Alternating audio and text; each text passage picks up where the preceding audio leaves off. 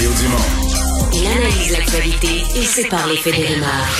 Il n'a qu'une seule parole, celle que vous entendez. Cube Radio.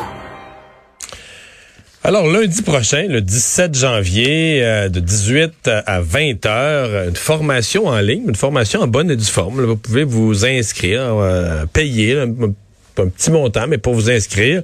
Euh, le titre de la formation, dialoguer avec les complotistes. Euh, c'est une formation qui est donnée par euh, l'ACS, l'Association de communication euh, scientifique, et qui, euh, l'association, pardon, des communicateurs scientifiques. Et euh, c'est donné avec Martin Geoffroy et Pascal Lapointe, deux communicateurs scientifiques, qui, donc, un directeur du Centre d'expertise et de formation sur les intégristes religieux, et l'autre vraiment un journaliste scientifique, rédacteur en chef de l'agence Science Presse, qui est avec nous. Pascal Lapointe, bonjour. Bonjour. Dialoguer avec les complotistes. Si vous donnez une formation, c'est que vous considérez que c'est possible, parce qu'il y a bien des gens qui disent que c'est impossible. Ben effectivement, ça semble une tâche insurmontable ou une mission impossible, mais euh, non, c'est effectivement possible. C'est un peu comme n'importe quoi dans, dans, la lutte aux fausses nouvelles. On, a des gens qui sont vraiment boqués, si on peut dire, et d'autres qui sont ouverts à un dialogue. Et la clé, c'est vraiment cette idée de trouver une, euh, un point commun avec la personne. C'est évidemment plus facile quand on connaît la personne depuis longtemps. Euh, beaucoup de gens ont probablement dans leur famille, dans leur entourage, des gens qui partagent des, théories qui semblent vraiment absurdes. Mais en remontant un peu en arrière dans le temps, on est souvent capable de se rappeler du moment où la personne a commencé à déraper. Et donc, ça, ça peut nous donner des clés, des moments euh, grâce auxquels on peut établir justement un dialogue. Qu'est-ce qu'on a de commun avec cette personne-là? Quelles sont des idées communes qu'on partage, des idées politiques, par exemple, et des choses sur lesquelles, donc, on peut s'arrimer pour entamer, hmm. trouver des consensus. J'aime votre mot, trouver des choses sur lesquelles on peut s'arrimer, parce que ça m'est déjà arrivé. Il y a un point où, euh, comment dire, il y a un point où tu peux plus t'arrimer. C'est le bon verbe. T'as plus rien à t'accrocher parce que la personne, euh, tu vas remonter jusqu'à la terre qui est ronde, puis euh, il croit même pas ça, elle est plate. Là, tu comprends? C'est qu'il n'y a plus rien, il n'y a plus aucune des données, des fondements, des choses, tu sais, des choses qu'on pense communément acquises. Il n'y a plus aucune toute leur vie, leur pensée est toute faite de faux dogmes, de, de, de, choses contraires à la vérité, euh, dans, tous les secteurs de la santé, de l'histoire médicale, tout est viré à l'envers. Donc, quand tu veux argumenter, il y a plus y a, tout est sable mouvant il y a plus aucun sol solide sur lequel tu peux t'appuyer bon OK on s'entend là-dessus là. partant de là voici voici la suite c'est pas facile de discuter dans ce temps-là quand il y a plus rien sur lequel tu peux t'accrocher parce qu'il croit plus à rien de sensé ben, je vais vous donner un exemple. J'avoue que le cas de la Terre plate est un cas un peu extrême parce qu'effectivement, celui-là, j'aurais de la misère, moi aussi, à trouver un quasarimique, quelqu'un qui croit que la Terre est plate. Mais on a beaucoup de bons exemples avec la pandémie depuis deux ans. La personne qui croit à la théorie, par exemple, que Bill Gates a créé la pandémie pour nous injecter des micropuces, pour nous suivre à la trace, etc., etc. Bon, l'idée d'un dialogue n'est évidemment pas de démolir la théorie en, en quelques, quelques mots ou quelques minutes. C'est impensable. Mais. Parce qu'ils sont convaincus de ça comme d'un fait, là. Oui, ben c'est ça. Mais l'idée est de la segmenter parce qu'une théorie du complot, il faut se rappeler que c'est pas une affirmation. Je viens de la résumer en 10 secondes la, la théorie, mais en réalité, une théorie du complot, c'est toujours un amalgame de toutes sortes d'informations, dont certaines, étonnamment, sont vraies. Alors, l'idée est de voir est-ce qu'on peut isoler une affirmation, puis essayer de voir avec la personne, ben celle-là est pas vraie. Dans le cas de la, théorie de Bill Gates, justement, beaucoup de gens ont dit que Bill Gates aurait déclaré dans une conférence en 2019 qu'il voulait réduire la, la, la population mondiale du tiers. Bon, ben, on écoute la conférence en question et il n'a jamais dit ça, même il n'a jamais dit quoi que ce soit qui s'approche de ça. Par contre, il a déjà dit qu'il craignait, il a, il a, déjà dit qu'il croyait une pandémie mondiale. Donc, il y a des gens qui confondent un homme qui exprime un risque, une crainte de quelque chose qui pourrait arriver, basé sur des fondements scientifiques, et ils disent, il l'a prédit, lui, il savait que ça allait arriver. Ben, ça, c'est une haute affirmation, justement. Mais si on reste la première, celle de la conférence, on peut s'entendre avec la personne qui croit que Bill Gates a tout fait pour dire que, ben non, dans cette conférence-là, justement, tu vois, il a jamais dit ça. Alors, on n'empêchera pas la personne de croire que Bill Gates a inventé la pandémie ou créé des vaccins ou quoi, whatever, mais on a créé un arrimage, un, un endroit où on peut s'entendre sur un fait. Et c'est peut-être le point de départ d'un dialogue. Mais l'autre façon, ça, c'est, ça, c'est ce qu'on appelle segmenter, finalement, une théorie. Prendre dans les affirmations, en choisir une, ça peut amener la personne à peut-être mieux vérifier ses sources la fois suivante. Mais l'autre exemple, c'est celui qu'on abordait au tout début, à savoir essayer de trouver quelque chose qu'on avait en commun avec la personne. Et encore dans la pandémie, on a un bel exemple parce que beaucoup de gens vont vous dire, qui vont vous dire que bon, la pandémie a été inventée, c'est une invention du Big Pharma et tout ça. Souvent, va, va s'insérer à l'intérieur de ça l'idée que ben, les gouvernements ont été incohérents dans leurs décisions pendant la pandémie.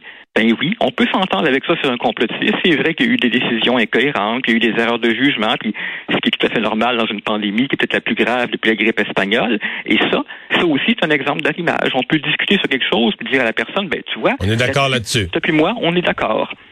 Mm-hmm.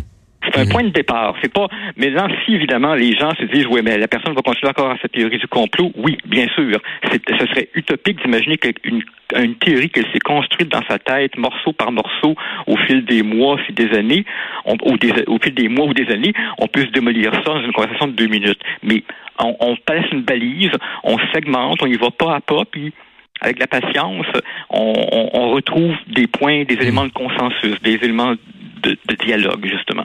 Comme communicateur scientifique, est-ce que vous êtes euh, euh, curieux ou inquiet ou découragé de comment je formulerais ma question? Euh, On vit dans une ère d'information, là, je veux dire, il y a une époque, là, mettons, où voir un projet de loi, là, c'était, tu aurais fallu téléphoner à l'Assemblée nationale, le faire venir, on vous aurait envoyé une version papier une semaine après dans le poste.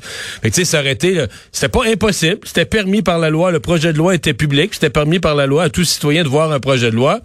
Bon, on se comprend que c'était du, gros, du gros boulot, là. Là, de nos jours, vous allez me dire le texte d'un projet de loi, ben, je vais dire, va sur le site de l'Assemblée nationale, trouve par le numéro, en, en 10 secondes, vous allez être rendu, vous allez avoir le texte intégral devant vous. Ce que je viens de dire à propos d'un projet de loi, c'est vrai à propos de tout, des études scientifiques, de toute espèce de faits, des statistiques sur toute espèce de questions, tout est accessible. Mais la population ayant accès comme jamais à de l'information, ben le nombre de personnes qui croient que la Terre est plate, c'est pas à la baisse, c'est à la hausse. Il y en a plus aujourd'hui quasiment qu'à l'époque de qu'il y a 100 ans. Et, et, en plus, ça crée l'illusion à ces gens-là que trouver de l'information, faire des recherches, c'est facile parce que, ouais, en trois minutes, j'ai trouvé quelque chose sur Google. Mais ce que vous décrivez, effectivement, c'est que vous me demandez si c'est décourageant. Je suis journaliste scientifique. Vous le disiez au début, je suis rédacteur en chef de l'agence Science Presse. On s'intéresse aux questions de, déformation, de, de désinformation depuis 10-15 ans. Et je peux vous dire que la crise que vous venez de décrire, on la voyait venir depuis longtemps. On voyait des signes avant-coureurs de ça depuis longtemps. Bon, on s'attendait pas à ce que ça explose dans une pandémie comme ça a explosé maintenant, mais les, les signes avant-coureurs sont là depuis longtemps. Puis effectivement, il va y avoir un travail, appelons ça d'éducation à l'information, à faire dans les années à venir parce que il y a plein de, de, de, de fausses, de méconnaissances de la façon dont se construit l'information que plein de gens se sont construits dans leur tête. Ils sont, dont, dont l'illusion qu'on vient d'évoquer, l'effet que bon, ben, chercher de l'information c'est facile. Il y a cette autre illusion qui s'est beaucoup euh, enracinée dans l'esprit des gens, à savoir que toutes les opinions sont valables, toutes les opinions sont bonnes, donc mon opinion vaut bien celle d'un expert. Les gens confondent, ben, les gens confondent une opinion et un fait. Ben voilà. Alors ça, il va falloir déconstruire ça parce que ça, effectivement, on, donne une formation d'initiation à la désinformation à l'agence Science Presse. Puis une des choses qu'on martèle à chaque fois, c'est un fait puis une opinion. C'est pas pareil. Puis il faut qu'on fasse l'effort quand on lit un texte de voir ben sont où les faits là-dedans, qui sont où les opinions. Le scientifique qui dit je pense que, ben, c'est une opinion. Le scientifique qui publie une étude, ah ben là, c'est un fait. Puis là, on peut distinguer les deux. Mais beaucoup de gens, effectivement, n'ont pas ce réflexe de, de distinguer ça parce que leur premier réflexe, c'est de dire littéralement Ah ben, il pense comme moi, donc j'ai raison. Mmh.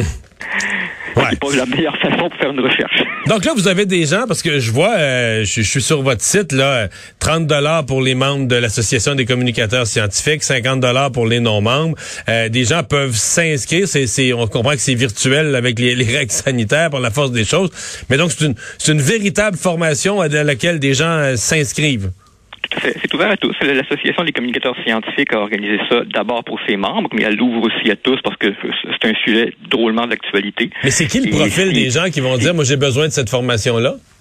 Ben, je pense que c'est le genre de choses qui peut être utile pour beaucoup de gens parce que je pense qu'il y a beaucoup, beaucoup de gens parmi vos auditeurs qui doivent se dire en ce moment, ouais, j'ai mon oncle ou mon neveu, il partage des idées tellement bizarres. Et les gens sont démunis parce que on n'a pas vraiment d'outils pour entamer ce genre de dialogue-là.